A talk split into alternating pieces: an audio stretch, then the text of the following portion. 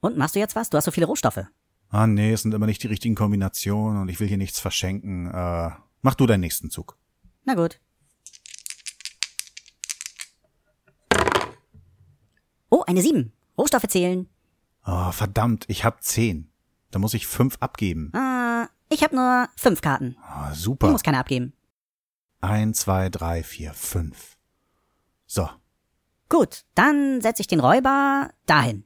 Das heißt, ich kann von dir eine Karte ziehen. Oh, ja, hier. Oh, was haben wir denn hier? Ah, ein Pergament. Lass mal gucken, ich glaube, ich habe noch ein paar. Cool.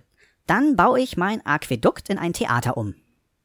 Dann kann ich die Kathedrale auf meine Stadt setzen und krieg zwei Siegpunkte und ich hab gewonnen, du Loser! Oh, verdammt.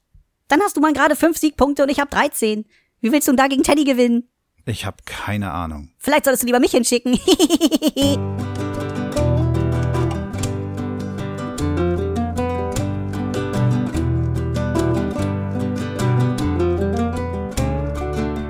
Hallo Leute und willkommen bei Selbstgespräche. Mann, ich bin gerade so echt ein bisschen raus. Äh, ich habe gerade äh, über eine halbe Stunde ein, ein, eine kleine Hörspielrezension aufgenommen. Die hat mich ein bisschen ausgelaugt jetzt. Die ist total chaotisch gelaufen. Äh, und dann habe ich angefangen, äh, wirklich mal die reguläre Folge aufzunehmen. Da hat mich meine Frau jetzt äh, gerade unterbrochen und äh, ich bin jetzt völlig raus. Ich versuche jetzt aber mal das Beste draus zu machen. Das ist heute ein kleines Special, nenne ich jetzt einfach mal so. Äh, für mich wird es ein persönliches Staffelfinale. Ich will aber jetzt den Podcast nicht in Staffeln unterteilen. Es ist nur einfach so, dass ich jetzt, äh, denke ich, den ersten Abschnitt hinter mir habe und äh, quasi in den zweiten gehe. Das ist nur so eine persönliche Sache. Ähm, deswegen nenne ich das einfach mal ein Special. Ähm, ich will ein bisschen was ändern. Die Änderung äh, sieht so aus, dass ich äh, viel zu lange für meine Aufnahmen brauche. Und ich habe bis jetzt, glaube ich, immer alle drei, vier Tage was aufgenommen. Das äh, geht jetzt doch ein bisschen in mein Privatleben rein. Ja, meine Familie ist halt ein bisschen vernachlässigt. Äh, ich muss jetzt gucken, dass ich da einen besseren Takt finde.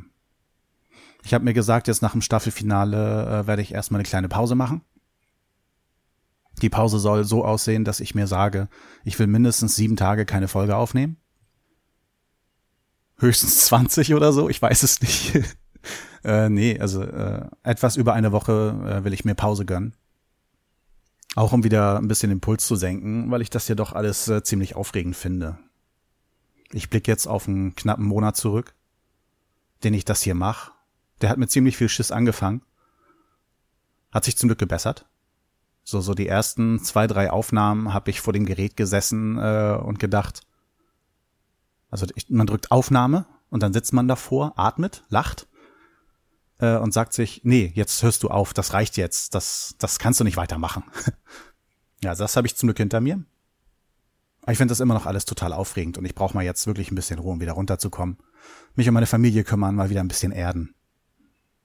Kann sein, dass ich äh, dieses Konzept dann auf die Dauer so übertragen muss, dass ich wirklich nur noch einmal die Woche aufnehme. Äh, vielleicht habe ich es irgendwann auch einfach besser drauf, bin routinierter und dann kann ich es auch wieder öfter tun. Je nachdem natürlich auch, wie sich die Themen anbieten.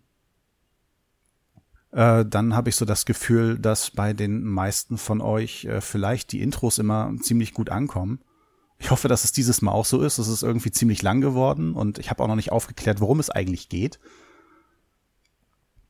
Ich weiß halt nicht mal, ob ich äh, das aufrechterhalten kann, jedes Mal ein Intro zu machen. Bis jetzt hatte ich immer eine Idee. Äh, und ich freue mich nicht auf den Tag, an dem ich keine Idee mehr habe. Äh, das Gute ist, ich habe noch ein Intro rumliegen, das hatte ich schon aufgenommen. Das muss ich nur noch mal zurechtschneiden. Wenn es dann wirklich mal eng wird, äh, kann ich das noch mal einsetzen. Ja, aber jetzt brauche ich erstmal, ja, kein Urlaub, ein, ein Wochenende. Ein Wochenende vom Podcasten brauche ich erstmal. Im Grunde war ich ja da, wo ich hin wollte schon. Das war um den Vatertag rum. Ein Abend vom Vatertag äh, fiel mir halt so auf, Mensch, du hast jetzt ungefähr 24 Stunden keinen Kopf mehr gemacht, was du in der nächsten Sendung machen willst. Ist das das Ende vom Anfang? Nee, umgekehrt. Äh, ist das das, äh, ist das der Anfang vom Ende? Ähm, ist die Motivation jetzt weg oder was? Das konnte ich gar nicht verstehen. Äh, am Vatertag morgen äh, wollte ich dann was bei Twitter schreiben und dachte mir, irgendwie passt das nicht in 140 Zeichen. Ey, dann nimmst du jetzt einfach mal auf. Das war ja so genau das, wo ich hin wollte. Und die Folge war auch richtig schnell aufgenommen. die habe ich ratzfatz draußen gehabt. Inklusive Intro und allem. Aber jetzt sitze ich hier wieder stundenlang. Ich habe gestern das Intro aufgenommen. Okay, nun habe ich hier auch Familienleben. Ähm, ich konnte die Folge gestern nicht mehr aufnehmen. Hätte ich gestern noch gern gemacht. Äh, hat nicht geklappt. Ja, jetzt eben gerade habe ich ja dann äh, meine Hörspielrezension aufgenommen, die ich noch ans Ende hängen möchte. Ja, und der ganze Vormittag ist schon wieder um. Das ist dann der zweite Vormittag. Äh, für eine Folge zwei Vormittage verbrauchen ist nicht so gut. Dann ist der Tristan auf mich zugekommen vom Gonzo-Cast und hat mich ein bisschen heiß gemacht auf Podstock. Nur ist das Problem, dass ich wohl zu der Zeit, wo Podstock stattfindet, arbeiten muss. Äh, ich habe da halt ganz normale Schicht. Und wir sind auch gerade dann äh, so zu der Zeit, äh, ich glaube im August war das, äh, in der Urlaubsvertretung. Und, und da wird es dann richtig schlecht. Also wir werden definitiv keine Vertreter kriegen am Wochenende, äh, weil den hätte gern jeder. und so viele Vertreter haben wir nicht. Ähm, ja, meine einzige Hoffnung ist halt mein Kollege, ähm, der da Urlaub hat. Der schuldet mir noch einen Tag. ähm, und dann will mal gucken, ob er das möglich machen kann, dass es äh, an dem Samstag, dass ich da frei kriegen kann. Der Rest passt dann schon. Sonntag habe ich sowieso frei. Montag habe ich Frühschicht, äh, da sowieso erst nachmittags bis abends Anreise ist. Das klappt schon. Aber ich denke, man muss es noch mit seiner Frau absprechen. Und äh, die ist gerade auf dem Weg nach Santiago de Compostela mit meiner Chefin zusammen. Das ist überhaupt das Dreisteste von allem. Meine Chefin geht den Jakobsweg. Hallo? Das war mein Traum. Ich habe mich damals äh, echt stark beeinflussen lassen von diesem Hörbuch von Harpe Kerkeling. Ja, ich habe es nicht gelesen, ich habe es gehört.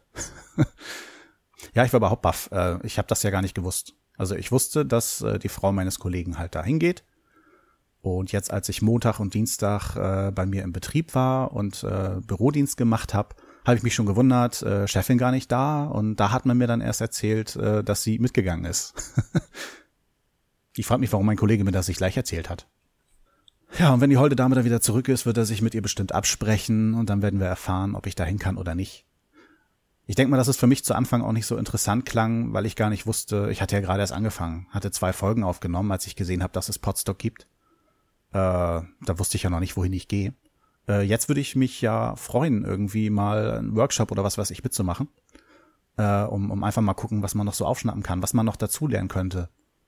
Und ich könnte mir vorstellen, dass äh, Podstock dafür auch richtig gut geeignet ist. Da treffen Hörer und, und äh, Podcaster aufeinander. Äh, das ist bestimmt sehr interessant. Kann man bestimmt viel lernen. Und dann möchte ich noch sagen, liebes Hoaxilla-Team, liebe Alexa, lieber Alexander, alles, alles Gute zu fünf Jahre Hoaxilla ihr seid für mich echt was Besonderes, weil ihr wart der erste Podcast, den ich je in meinem Leben gehört habe. Nächstes Jahr kommt ihr in die Grundschule und ich hoffe, dass ihr uns äh, die nächsten fünf Jahre auch weiterhin beglückt. Mit viel Wissen und viel Bildung. Ja. Na, ich glaube, das Wichtigste ist heute gesagt. Ich mache jetzt mal Feierabend.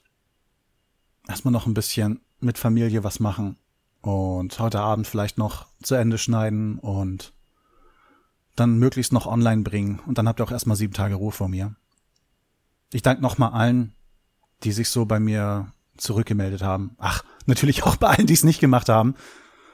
Mann, ich verliere gerade meine Stimme. Ich danke euch fürs Hören. Ich danke einem bestimmten Dirk auf Twitter, der wirklich äh, das erste Feedback äh, mir gebracht hat von jemandem, den ich überhaupt nicht kenne. Ich weiß noch nicht, ob ich wirklich die Rezension hinten anhänge.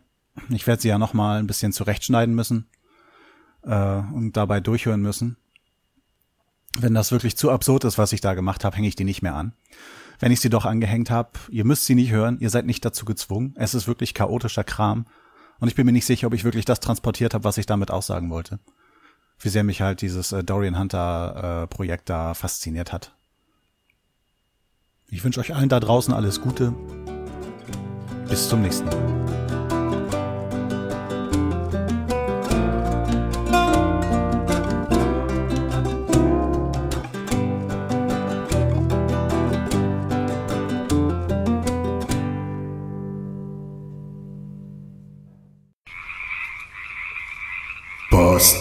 Postskriptum. Das wird eine Kauderwelsch-Folge. Ich äh, werde das nie lernen, irgendwie mal was in eins durchzumachen und an alles zu denken. Diese Aufnahme mache ich jetzt auch schon wieder das zweite Mal, weil irgendwie hat er das Mikrofon umgeschaltet. Ich habe mit dem Notebook aufgenommen und das klingt immer furchtbar. Ja, mal sehen. Äh, war tatsächlich äh, schon fertig mit allen Aufnahmen und habe eigentlich auch gar keine Zeit, nochmal schnell was aufzunehmen. Aber das muss jetzt sein. Ich habe hier einen kleinen Einspieler. Ich habe eine Voicemail bekommen von jemandem, den ich gar nicht kenne. Hören wir mal kurz rein. Volker, hör auf, mich ständig anzurufen. Ich werde bei deiner Sendung nicht mitmachen. Den Namen Selbstgespräch hast du dir selber so ausgesucht. Und dann ständig mit diesem Teddy. Wenn wir mal zusammen was machen, musst du jede Person auf der Straße antippen und fragen, kennen Sie Teddy? Was soll denn das? Dass du mich ständig erwähnst, ist ja schon genug. Dann haben wir uns wieder über Fabs lustig gemacht. Und das andere Mal so, der liegt bestimmt schon besoffen unterm Tisch. Ich meine, geht's noch? Wundert dich, dass ich dein Mika-Podcast nicht mitmache? Das hier kannst du übrigens gerne in deine Sendung schneiden. Benutze es ruhig. Sollen die Leute mal hören, wie du deine Freunde vergraulst. Außerdem hast du ja sonst eh kein Feedback. Einer muss es ja machen. Also, tschüss. So, das war jetzt mein bester Freund. Meine Stütze. Mehr nette Worte fallen mir einfach nicht ein. Es hat wohl was zu sagen. Aber gut, dass du das ansprichst äh, mit Teddy. Ich habe die Teddy völlig vergessen. Asche auf mein Haupt, das geht ja nun gar nicht. Der Teddy. Den habe ich heute noch gar nicht erwähnt. Und äh, das darf natürlich nicht sein. Ganz wichtig. Äh, erstmal für Teddy. Ich muss da mal was vorbereiten.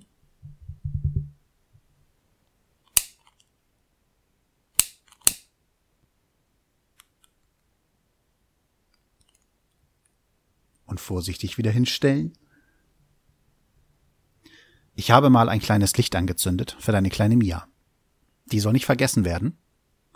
Des Weiteren möchte ich dir sagen, dass ich äh, im Rahmen der Apokalypse, äh, dass man die bei einem kleinen Spiel Katan genießen sollte, durchaus für angemessen.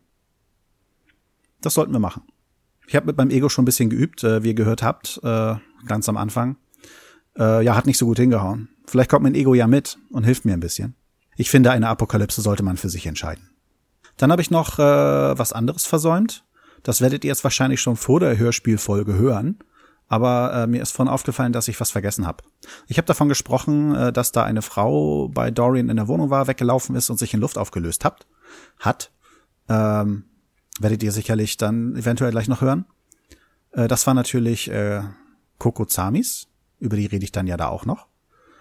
Und äh, Coco Zamis äh, wird von niemand Geringerem gesprochen als Claudia Urbschat-Minges, äh, die man auch als deutsche Stimme von äh, Angelina Jolie kennt. Ja, so funktioniert mein Gehirn. Ich habe den Namen die ganze Zeit im Kopf, wenn ich ihn aussprechen will, ist er weg. Vielleicht weiß das meine Autokorrektur und schreibt deswegen immer Terry statt Teddy. Ich habe das jetzt zum zweiten Mal gespeichert. Ich hoffe, dass mir das nie wieder passiert. So, jetzt bin ich aber fertig und dann kommen wir mal endlich mal zum Hörspiel, ne? Also, bis dann. Ciao. Ich möchte gerne mal eine kleine Hörspielrezension machen, da mir in einigen Hörspielen doch äh, eine Menge liegt. Und ja, äh, die Dorian Hunter-Reihe äh, finde ich schon sehr außergewöhnlich und sehr gelungen. Und da wollte ich euch vielleicht mal ein bisschen dran teilhaben lassen. Ich will mit euch die erste Hörspielbox besprechen, die erschienen ist. Da sind die ersten drei Folgen drauf. Und ich finde schon, äh, dass die ersten drei Folgen äh, quasi so einen guten Starteinstieg geben, äh, weil am Ende dieser drei Folgen halt ein gewisser Status quo hergestellt ist, der sich bis zu dem Punkt, wo ich noch gehört habe, auch gehalten hat. Also kommen wir erstmal dazu, wo kommt Dorian Hunter eigentlich her? Und zwar gab es eine Reihe, die nannte sich Vampir-Horror-Roman. Die ist erschienen 1973 bis 1977 beim Pabel Verlag ähm, und äh, da kam halt gelegentlich so ein gewisser äh, Dämonenkiller mit dem Namen Dorian Hunter vor. Äh, die Kreativköpfe dahinter sind wohl der Ernst Wilczek und der Neil Davenport, die auch bekannt waren unter dem Namen Paul Wolf oder Kurt Luif. Ähm, ja, die sind wohl soweit die Erfinder. Ich habe aber auch noch den Namen Walter Appel gefunden, der wohl auch mit Hauptautor war, was Dorian Hunter angeht. Also ist der dann erstmal in dieser Vampir-Horror-Romanreihe erschienen. Äh, mit der Folge 18, das Fest auf dem Teufelshügel, äh, war dann tatsächlich die erste eigene Folge äh, unter dem eigenen Titel der Serie, Dämonenkiller, gelaufen. Dorian Hunter war wohl eine Ausnahmeerscheinung, was den Horrorheftroman anging. äh, weil im Gegensatz zu Larry Brand oder auch John Sinclair mehrere Autoren am Verfassen der Geschichten dabei waren. Und dazu kommt halt, ähm, dass Dorian Hunter mehr so in Zyklen gearbeitet hat. Also da gab es keine in sich abgeschlossenen äh, Folgen von Buch zu Buch, äh, sondern eher, dass ein Zyklus äh, über mehrere Bände verfasst wurde äh, und der dann irgendwann halt mal zu Ende ging. Ich habe leider kein Jahr dazu gefunden. Äh, mit der Dorian Hunter Folge 131 begann der sogenannte Baphomet-Zyklus, der 20 Folgen dauern sollte. Aber mit Folge 143 äh, wurde diese Serie dann eingestellt. Äh, wohl aufgrund äh, von jugendgefährdenden Schriften. Also die sind auf der Liste der jugendgefährdenden Schriften gelandet. Äh, ja, weil die wohl auch ein bisschen krasser waren. Äh, zum Beispiel wurde auch die Folge Amok, wo ich jetzt die Nummer nicht hab, äh, die wurde wohl indiziert nachträglich. Ja, war wohl krass. Also ähm, auf der Liste der jugendgefährdenden Schriften landet dann, dann halt die Folgen 104, 115, 121. Ja, äh, ich kenne die nicht. Ich habe, ja, sollte ich vielleicht mal dazu sagen, ich selber bin kein Leser. Also deswegen bin ich ja bei den Hörspielen gelandet, äh, weil ich beim Lesen immer halt sehr schnell müde werde. ja, da bieten sich Hörspiele und Hörbücher halt an. Da komme ich besser mit klar. Äh, dann hat der Pabel Verlag äh, 1983 eine Zweitauflage versucht ja, ich will da nicht ins Detail gehen. Man kann sich das alles auch bei Wikipedia durchlesen. Ähm, und der Zaubermond Verlag hat dann im Jahre 2000 äh, auch nochmal eine Auflage äh, aufgelegt. Die scheint auch immer noch zu laufen. Ähm, bei der Zweitauflage war es halt so, äh, dass der, äh, die haben darauf gewartet, dass der Baphomet-Zyklus weitergeführt wird. Äh, man hat dann aber erstmal irgendwie andere Geschichten gemacht, als man bei dem Punkt angekommen ist, wo man aufgehört hatte. Und der Baphomet-Zyklus wurde dann irgendwie auf zwei Hefte wohl versteift. Jetzt sag ich's doch, ne? Hat den Leuten wohl nicht so gefallen. Und ja, dem, dann sollte man auch noch dazu sagen, dass diese Zweitauflage eine sehr, äh, ja, gekürzt kann man nicht sagen. Ähm, die, die wurde halt nochmal überarbeitet, dass sie äh, jugendfreier ist, ne? Damit die nicht gleich wieder eingestellt werden muss. Äh, auch die Folge Amok wurde dann äh, sehr wohl verharmlost. Ja, aber der äh, Zaubermond Verlag hat halt 2000 äh, nochmal mit einer neuen Auflage angefangen. Und da will man halt oder hat man darauf verzichtet, äh, das irgendwie nochmal zu überarbeiten. Man hat die Originalversion wohl wieder genommen. Und das scheint wohl auch bis jetzt gut zu laufen. Dann kommen wir mal in die Hörspielecke. Da konnte ich dann auch wieder kein Jahr finden. Äh, in dem Beitrag, den ich gelesen habe, ist 20 Jahre vorher versuchte der Europa Hörspielverlag äh, sich dann auch an Hörspielfolgen für Dorian Hunter. Ich denke mal, dass die das 2008 geschrieben haben, als dann äh, der Zaubermond Verlag äh, auch ins Hörspiel gehen wollte. Also gehe ich mal davon aus, dass es äh, irgendwo Mitte bis Ende der 80er Jahre erschienen ist. Äh, diese fünf Folgen waren wohl auch äh, sehr jugendgerecht gemacht worden. ja, es gab, sollten noch mehr Folgen kommen, aber äh, die sind wohl nicht erschienen. 2007 gab es dann schon mal einen Versuch mit einem äh, Neustart der Hörspielreihe aber aus rechtlichen Gründen musste die erstmal eingestellt werden. Äh, man hat es dann aber 2008 geschafft, äh, tatsächlich äh, dann die Serie zu starten und die läuft bis heute. Aber jetzt nicht mit äh, ganz vielen Folgen, die auf einmal erscheinen. Ja, dann sind wir jetzt tatsächlich im Hörspielsektor. Und dann gucke ich mal, was ich euch so erzählen kann. Also Kreativkopf äh, hinter der Dorian Hunter-Reihe ist der Marco Göllner gewesen. Der hat aufgehört inzwischen, äh, war aber ein paar Folgen dabei. Der war bis äh, Folge 24 dabei, die heißt Amsterdam. Ja, und ich finde, er hat auf jeden Fall auch schon mal sehr gut angefangen. Womit tut sich die äh, Hörspielserie hervor? Es gibt hier zum Beispiel keinen Erzähler. Und äh, aber auch nicht so unbedingt der innere Monolog, der einem beschreibt, was gerade passiert. Das heißt, äh, man muss sehr genau zuhören. Es setzt sehr viel auf Atmosphäre. Ja, also man, man kann nicht einfach nur nebenbei Dorian Hunter hören. Äh, so die beste Empfehlung ist, man setzt sich in einen Raum. In dem Raum sollte Ruhe herrschen. Äh, Stereoboxen. Kopfhörer kommen nicht so gut, weil wenn man Kopfhörer aufsetzt, äh, dann findet alles im Kopf statt. Und äh, ich habe halt gehört, also ich muss leider über Kopfhörer hören meistens. Äh, ich habe keine vernünftige Stereoanlage, aber äh, unter Stereo soll es halt richtig gut kommen. Ja, am besten noch im Dunkeln. Obwohl Angst machen, machen die jetzt auch nicht groß. Äh, aber sie sind schon ein bisschen krasser und halt atmosphärisch sehr gut gestaltet. Das muss man genießen. Ja, dahinter steckt dann auch der Zaubermond Verlag, äh, der die Hörspielserie rausgebracht hat und äh, die erscheint bei Folgenreich. Ja, da fangen wir mal an mit der ersten Folge. Die erste Folge heißt Im Zeichen des Bösen. Ich lese mal auch den Klappentext dazu vor, damit man erstmal einen Einblick hat. Der Reporter Dorian Hunter verirrt sich nach Einbruch der Dunkelheit auf das Schloss derer von Lezian. Ein düsteres Geheimnis umgibt den Ort. Wer sind die acht unheimlichen Fremden, die alle am selben Tag mit Dorian Hunter Geburtstag haben? Und was bedeuten die Worte der Schlossherrin, dass Dorian Hunter, genau wie jene acht Männer, seit Jahren dort erwartet wurden? Die Folge beginnt dann doch erstmal ein bisschen anders. Atmosphärisch mit richtig äh, toll Gewitter und Regen. äh, Dorian Hunter steht vor der Tür von Norbert Hellenwein. Hm, sollten wir mal nebenbei gucken. Das ist leider alles ein bisschen durcheinander in diesem Booklet. Äh, Dorian Hunter wird gesprochen von Thomas Schmuckert der mir insoweit nicht wirklich bekannt ist als Synchronschauspieler. Aber ich finde die Stimme von ihm schon mal echt genial. Norbert Hellenwein wird gesprochen von Hasso Zorn. Ähm, den habe ich einmal wahrgenommen, ich glaube bei Lone Ranger. Ich finde aber Hasso Zorn richtig toll, weil er auch beim Gruselkabinett äh, gelegentlich mal Rollen hat. Und wenn es nur als Ansager oder kleiner Erzähler ist, ich finde Hasso Zorn ist schon echt toll. Gerade auch was er bei Dorian Hunter geleistet hat. Ja, und äh, man fängt halt ein bisschen mysteriös an. Äh, die machen halt so ein bisschen Geplänkel erstmal, äh, wie toll das doch bei ihm aussieht. Ist ja da zu Gast der Dorian. Und äh, dann fängt er auf einmal an mit Fragen, glauben Sie ans Übernatürliche? Und kennen Sie die schwarze Familie? Und kennen Sie die Familie Zamis? Und äh, Norbert Hellenwein fragt dann, äh, was los sei. Und Dorian Hunter fängt an zu erzählen, was passiert ist. So, dann sitzen wir nämlich auf einmal nach einem Vorspann. Äh, es ist eine Vorspannmusik, wo auch nicht gesprochen wird. Bei, bei John Sinclair ist man ja zum Beispiel gewohnt, äh, dass er erstmal erzählt, äh, dass das Glauben, dass der Glauben an das Übernatürliche schon längst nicht mehr existiert, weil wir ja so aufgeklärt sind. Aber das Böse existiert. das gibt's bei Dorian Hunter nicht. Ähm, ich will das jetzt nicht ins Lächerliche ziehen. Ich finde den Vorspann zu John Sinclair echt cool. Alleine schon, weil ihn Joachim Kerzel spricht. Ne? So, und dann sitzen wir auf jeden Fall äh, mit Dorian Hunter im Bus. Der ist mit seiner Frau unterwegs in die Schweiz, war das, glaube ich, in das Dorf Asmoda. ja, Asmoda. Ähm, kann man sich eventuell vorstellen, was das sein soll? In dem Bus äh, reden die halt mit ein paar komischen Leuten.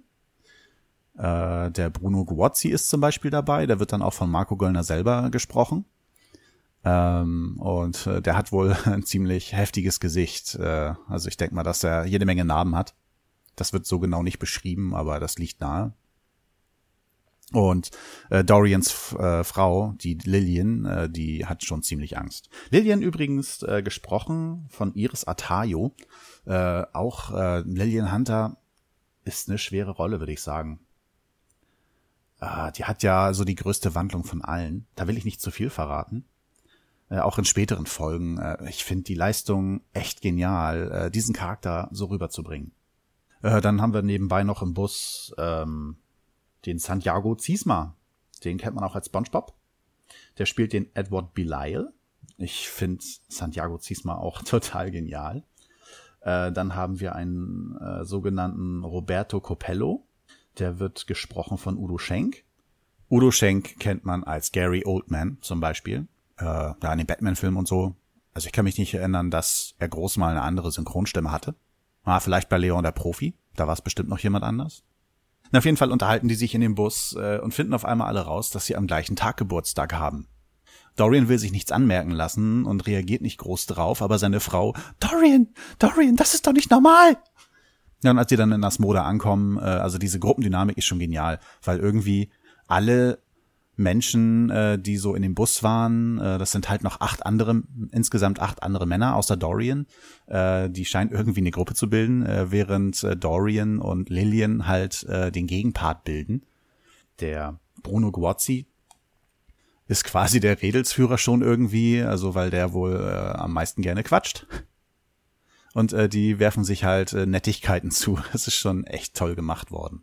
Ja, nachdem sie halt in dem Dorf Asmoda äh, keine Bleibe finden, also weder die acht anderen noch Dorian selber, äh, sind sie dann froh, dass sie auf Vukujev treffen. Vukujev äh, wird gesprochen von Martin Semmelrogge. Den sollte man wirklich kennen. Ähm, ja, für mich ist Martin Semmelrogge nicht gerade ein Sympath. Aber die Rolle, die macht er richtig gut. Ja, bin ich echt begeistert von. Und Vukujev äh, bringt die Leute dann auf das Schloss derer von Lezian. Da hat er natürlich den Auftrag für bekommen. Dort sagt dann die Herrin des Hauses, wie hieß die noch? Anastasia von Lizian. Äh, begrüßt halt alle und sagt, äh, sie wurden schon erwartet. Und kommt doch rein, gibt gleich Armbrot essen. Ihr kriegt auch eine Unterbringung. Äh, dann hört man einen komischen Pfeifton. Ähm, der wird irgendwie benutzt, um anzuzeigen, da wird irgendwie mit Magie jemand beeinflusst. Und äh, Lillian fühlt sich auf einmal richtig schlecht. Dorian bringt sie auf ihr Zimmer und äh, geht dann runter zu den anderen, äh, um mit den Armbrot zu essen. So, da fängt das dann so langsam an zu eskalieren. Ich will nämlich nicht allzu stark spoilern. Aber so langsam geht das dann los. Ähm, also eine Sache kann ich ja noch erklären, denke ich mal. Ähm, dort wird denen erklärt, dass alle neun Brüder sind äh, und alle vom Dämonen abstammen. Und sie gehören alle mit zur schwarzen Familie. Äh, die schwarze Familie ist quasi so der Bund von Dämonen, die auf der Erde wandeln, um die Erde zu erobern, unterjochen, wie auch immer, um halt ihren Schabernack zu treiben. Äh, sie ist übrigens die Mutter von den neun und der Vater ist Asmodi, der Anführer der schwarzen Familie. Der wird gesprochen von Klaus-Dieter Klebsch. Ähm, Kenne ich auch aus vielen Rollen, mir fällt aber immer nur Alec Baldwin ein. Und jetzt aktuell äh, ist er halt auch die Stimme von Thanos in den Kinofilmen zu den äh, zum Marvel Cinematic Universe. Der ist halt der Vater von den Jungs und äh, Dorian will das alles nicht. Und dann geht natürlich eine Hetzjagd los. So, und ab jetzt fange ich, äh, also höre ich eher gesagt auf zu spoilern. Äh, Lillian wird auch in Mitleidenschaft gezogen natürlich äh, und am Ende der Folge äh, schafft er es gerade mal quasi zu entkommen. Und dann hört die Folge auch auf. Und das war für mich schon eine Folge ähm, damals, als ich sie zum ersten Mal gehört habe, wo ich nicht wusste, was ich davon halten soll. Auf der einen Seite faszinierend, auf der anderen Seite fand ich es merkwürdig, weil es wirklich was total Neues war. Ich bin froh, dass ich dabei geblieben bin. Äh, habe dann ja mit Folge 19 erst weitergemacht, weil äh, die mir auch so heiß empfohlen wurde. Ja, eigentlich habe ich ja angefangen, äh, weil es ein Crossover zu John Sinclair gegeben hatte. Äh, deswegen habe ich erstmal angefangen, überhaupt in Dorian Hunter reinzuhören, äh, weil ich äh, viele John Sinclair Geschichten halt kannte. Also auch die Neuauflage, die 2000 angefangen hatte, die war ja auch sehr gut. Und äh, das war für mich halt ein Grund, auch mal bei Dorian reinzuhören. So in der zweiten Folge äh, geht's dann halt so weiter, dass Dorian äh, ganz alleine bei sich zu Hause ist. Und äh, dann ruft ihn Dr. Barrett an. Der scheint wohl der Psychologe zu sein, der Lillian betreut. Und äh, die wollen zusammen in die Schweiz fliegen und Lillian von dort wegholen, damit die äh, quasi nach Hause kommt und dort in eine, ich weiß nicht, Nervenheilanstalt geht, ne, bei London irgendwie. Äh, dort begegnet er nochmal eine Einbrecherin, die äh, spurlos verschwindet. Äh, und dann fliegen die halt runter in die Schweiz. Ja, da beginnt ein kleines Verwirrspiel, da will ich auch gar nicht so ins Detail gehen. Er lernt dort auf jeden Fall äh, die wichtige Figur Kokozamis kennen. Erstmal die zweite Folge heißt das Henkerschwert. äh, Dorian, also die Geschichte mit äh, Norbert Hellenwein geht übrigens parallel weiter. Dorian ist nämlich bei äh, Norbert Hellenwein, um sich ein Schwert zu holen, das er braucht, halt um Dämonen zu bekämpfen. Und so erzählt er halt weiter Norbert Hellenwein, äh, was nach dem Schloss äh, passiert ist und äh, wie er jetzt dahin gekommen ist bis zu dem Punkt, wo er dann wirklich äh, bei Norbert Hellenwein vor der Tür stand und dann wird noch mal kurz wiederholt, was am Anfang äh, der ersten Folge passiert ist und dann weiß man, ah, jetzt sind wir mit dieser Vorgeschichte durch und erleben jetzt endlich mal live, was noch passieren wird. Auf jeden Fall beginnt ein kleines äh, Spiel mit mit Kokozamis, äh, wo man nicht weiß, ist sie gut, ist sie schlecht. Äh, ihre Familie ist ja nun auch äh, auf jeden Fall eine dämonische Familie, die gegen ihn ist der arme Doktor, der mit Dorian dann immer ins Krankenhaus will, um äh, Lillian zu besuchen und zu organisieren, dass sie weggebracht wird, äh, der wird auch immer wieder vertröstet. Äh, der Dr. Barrett wird übrigens gesprochen von Michael Pan. Auch äh, eine sehr coole Rolle mit einer sehr passenden Stimme. Michael Pan kennt man sicherlich als Data aus Star Trek. Ja, der hat Brent Spiner, glaube ich, auch in anderen Filmen bei, bei Independence Day hat den, glaube ich, auch gesprochen. Und neben diesem kleinen Verwirrspiel äh, passiert es aber auch, dass Dorian komische Träume hat. Und zwar träumt er vom Baron Nicolas de Conde, der irgendwie im Kerker ist und gefoltert wird und man sagt ihm, er hat doch schon längst gestanden, dass er mit dem Teufel im Bunde steht und so. Und er sagt immer, nein, das kann nicht sein. Ähm, da hört man dann auch wieder Martin Semmelrogge, mit dem redet er da. Der, der äh, Nicolas de Conde wird von David Nathan gesprochen. Ach, muss ich was zu David Nathan sagen? Für mich die Stimme der Stimmen mit. Ähm, ja, die meisten werden ihn kennen als Johnny Depp. Man darf aber auch nicht vergessen äh, Paul Walker in den äh, Fast and Furious Filmen auf jeden Fall. Und für mich, äh, ich habe halt immer ein Bild, wenn ich eine Stimme höre im Kopf. Und für mich ist das Bild äh, von David Nathan tatsächlich nicht Johnny Depp oder so. Es ist Spike aus Buffy, gespielt von James Masters. Äh, weil Spike war für mich ikonisch und äh, ja, das verbinde ich einfach mit der Stimme von David Nathan. Ähm, ja, was es mit diesen Träumen auf sich hat, äh, klärt sich wohl erst später. Ich habe das nicht alles äh, mitbekommen, weil ich halt nicht alle Folgen gehört habe. Aus Gründen. Aber dazu kommen wir noch. Ähm, ich werde dann einfach mal in diesem Sinne spoilern. Und zwar ist es so, dass Dorian Hunter von Asmodi, oder eher gesagt sagen wir mal der Baron de Conde, äh, wurde von Asmodi ähm, verflucht. Und zwar jedes Mal, wenn er stirbt, wird er in einem neuen Körper wiedergeboren. Und äh, im Endeffekt ist diese Seele jetzt bis zu Dorian hingewandert. Also da kommt das irgendwie zusammen. Er ist als Sohn von Asmodi wiedergeboren. Äh, ja, obwohl er doch eigentlich sein größter Feind ist, wohl schon seit Jahren. Äh, aber wie genau das zusammenhängt, das habe ich halt nicht alles äh, mitbekommen. Äh, wenn ich mal dazu kommen sollte, die späteren Folgen zu besprechen. Also ich habe dann noch die Folgen 19 bis 23 äh, bei mir vorliegen. Da kann ich dann in der Hinsicht ein bisschen besser ins Detail gehen. Aber die Idee dahinter, die finde ich schon mal ziemlich genial. Also viel zu den Träumen, die klären sich also in den nächsten zwei Folgen nicht auf. Am Ende nach einigen gewaltvollen Begegnungen muss Dorian sich halt damit beschäftigen, äh, ob er gegen oder für Kokozamis ist, weil sie ja eine Hexe ist. Äh, und das finde ich auch schon sehr cool, äh, wie man ihn dahin bringt, äh, dass sie seine Begleiterin wird um noch mal ein bisschen äh, zu den atmosphärischen äh, Kleinigkeiten hinauskommen, ähm, hinauszukommen. Zum Beispiel äh, verführt Kokozamis Dorian. Und äh, das ist eine Szene, die schon äh, sehr krass gemacht ist. Äh, da erzählt dann Dorian erstmal Norbert Hellenwein wieder, was passiert ist und wie er sich dabei gefühlt hat. Und auf der anderen Seite hört man halt im Hintergrund äh, den Akt. Ähm, ja, man nimmt hier kein Blatt vor den Mund. Ich gucke auch noch mal auf die Rückseite von der CD-Box. Äh, da steht nämlich empfohlen ab 16. Ja, das sollte man sich zu Herzen nehmen. Äh, während man äh, John Sinclair in den meisten Folgen eigentlich auch einem Zwölfjährigen zeigen könnte, finde ich, äh, sollte es man bei Dorian Hunter nicht unbedingt tun. Ähm, auch wie beschrieben wird, äh, wie Lillian leidet äh, in der ersten Folge, ist schon ziemlich heftig, was da zum Teil abgeht. Und atmosphärisch richtig krass rübergebracht. Nee, da sollte wirklich kein Zwölfjähriger hören. Naja, ohne viel von dem noch zu erzählen, was sonst noch passiert, äh, natürlich äh, bringen sie irgendwann Lillian wieder nach Hause und äh, sind dann in London.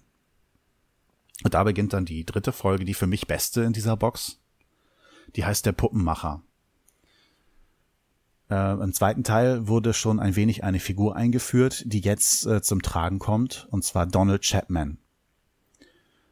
Äh, Donald Chapman werdet ihr bei mir als Mickey Maus Stimme kennengelernt haben. Ich glaube, in Folge 4 hatte ich da mein erstes Intro gemacht.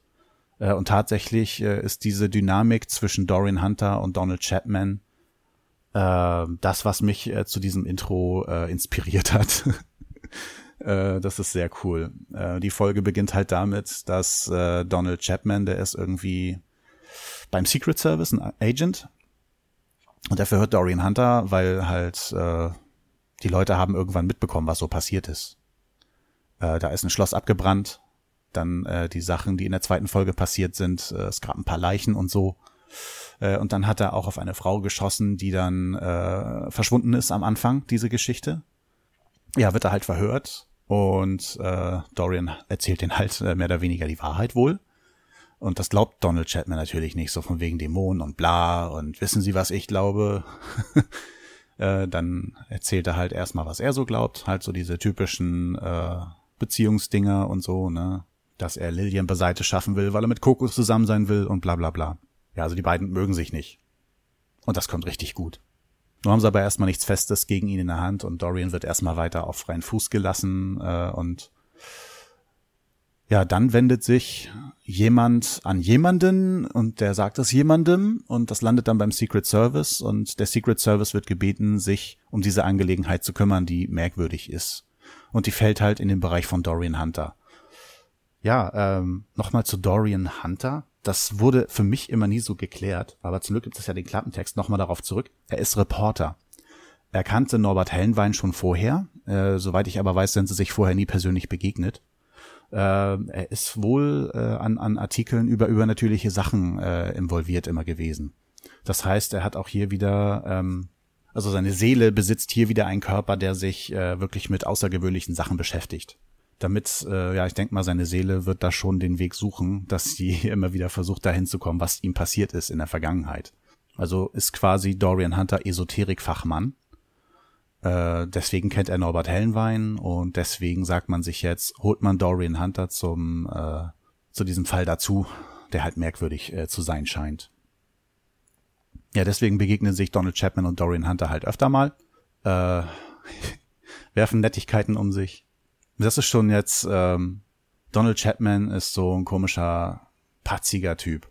Der macht richtig Bock. Es gibt immer noch einen, der noch besser ist. Das ist der Marvin Cohen. Aber Marvin Cohen kommt erst sehr viel später vor. Leider da noch nicht, aber Donald Chapman erstmal einführen ist ja auch gut. Auf jeden Fall befassen die sich damit im Fall. Äh, da haben wir dann auch wieder die für mich sehr bekannte Stimme von Jürgen Thormann. Jürgen Thormann ist für mich die deutsche Stimme von Michael Caine. Gerade wenn man auch wieder so an Batman geht. Alles Batman-Besetzung hier, ne? Ich kann mich jetzt auch nicht an eine andere Stimme von Michael Caine erinnern. Aber ich denke mal, weil ich die alten Filme von ihm auch nicht so unbedingt kenne. Jürgen Thormann ist der Lord Hayward. Und Lord Hayward braucht halt die Hilfe äh, bei etwas Außergewöhnlichem. Der hat einen Sohn, der heißt Philipp. Und der ist von Dämonen besessen. Ja, und dann kommen dann Dorian und äh, Donald Chapman halt in das Haus, äh, treffen dort einige merkwürdige Menschen, die gerade da zu Gast sind und ja, decken dann halt nach und nach ein Mysterium auf, um es mal so zu nennen. In der Folge auch wieder ganz viele bizarre Szenen, die die einfach nur heftig sind. Man trifft dort wieder auf Roberto Cropello, der äh, halt gesprochen wird von Udo Schenk. Ja, das ist schon der Hammer, was was der für ein Sadist ist und was der machen kann. Äh, echt grandios dargestellt. Um dann auch hier mal wieder einen Teil der Handlung zu überspringen. Äh, am Schluss äh, bietet man Dorian Hunter dann an, ob er nicht im Secret Service anfangen möchte. Und das ist dann erstmal auch dieser Status quo, äh, den ich bei Dorian bis jetzt kenne. Also eine sehr gute Einführung, äh, die ersten drei Folgen. Ähm, was ich halt schon jetzt angesprochen hatte bei den Büchern, äh, dass es keine richtigen Einzelfolgen gibt, sondern dass es mehr als Zyklus zu betrachten ist äh, es ist schon so bei den Hörspielen, dass jede Folge für sich alleine einen Handlungsstrang hat. Äh, und es ist nicht so, dass die Haupthandlung als kleiner roter Faden nebenher läuft. Sie ist, jede Folge ist immer ein Teil des großen Ganzen. Äh, roter Faden trifft es da nicht. Das ist wirklich schon so, dass äh, jede Folge auf die Folgen davor direkt aufbauen. Auch wenn sie für sich alleine stehen können. Obwohl ich da auch schon so ein, zwei Folgen hatte, die nicht mehr so ganz für sich alleine stehen. Also schon so ein fließendes äh, Gewässer. Ja, und damit endet dann die Rezension für die Hörspielbox. Äh, fühlt sich für mich gerade so an, als hätte ich euch alle vergrault. äh, ich hoffe, dass äh, irgendjemand von euch versteht, warum ich davon so fasziniert bin. Natürlich werdet ihr jetzt sagen, warum ist er so fasziniert, wenn er gar nicht so viele Folgen davon besitzt. Äh, es ist ja schon so, dass ich äh, finanziell nicht unbedingt der reichste Mensch bin äh, und deswegen ja, Prioritäten setzen musste. Es gibt ein paar mehr Hörspielserien. Äh, Gruselkabinett und Mark Brandes äh, sind für mich halt auch mit ganz oben. Und ich habe mich damals für Mark Brandes entschieden und nicht für Dorian Hunter. Ich habe äh, von Dorian Hunter schon noch ein bisschen mehr gehört. Äh, ich hatte mal Zugriff auf einen legalen äh, Streaming-Dienst. Streaming-Dienst? ähm, da habe ich äh, Folgen vier bis neun oder so gehört. Ich weiß nicht mehr genau, wie viele es waren. Ich war damals aber wie mit meinem Netflix-Desaster schon so übersättigt zu dem Zeitpunkt, dass ich diese Folgen nicht mehr richtig genießen konnte. Es ist ein bisschen was hängen geblieben. Äh, da gab es eine Folge, wo Hans-Werner Bussinger, ich hoffe, ich spreche den Namen jetzt richtig aus, ähm, den kennt man als Q bei Star Trek oder auch als äh, deutsche Synchronstimme für Lee Majors. Äh, der hat da eine außergewöhnliche Rolle gehabt. Da hat er so einen Typen gespielt, äh, Masochisten, denke ich mal, kann man das nennen. Der stand richtig auf Schmerzen und das hat einen Eindruck hinterlassen, das war krank. Der hat das auch richtig gut gemacht. Also ich denke mal, dass äh, jede Folge auf jeden Fall richtig gut war, dass ich das in dem Zeitpunkt halt noch nicht gemerkt habe. Und deswegen bin ich so ein bisschen auch davon abgekommen, mich dafür zu entscheiden, doch noch ein bisschen mehr Dorian Hunter zu hören. Ja, wenn ihr mögt oder wenn es mir egal ist, äh, ob ihr es überhaupt noch hören wollt, äh, werde ich äh, die anderen Folgen, die ich noch habe, auch gerne mal euch äh, vorstellen. Aber jetzt bin ich erstmal fertig. Ich hoffe, dass ich nichts Wichtiges vergessen habe. Und entlasse euch. Ah, hier sehe ich gerade noch Udo Schenk, Kevin Bacon. Ne? Wir sind Kevin Bacon. Den sollte man nicht vergessen, natürlich. Udo Schenk ist auch Kevin Bacon, nicht nur Gary Oldman. Und Santiago Ziesma ist nicht nur SpongeBob, der ist auch Steve Buscemi. So, also, ich bin jetzt fertig und jetzt dürft ihr endlich abschalten. Dann bis zum nächsten Mal. Ciao.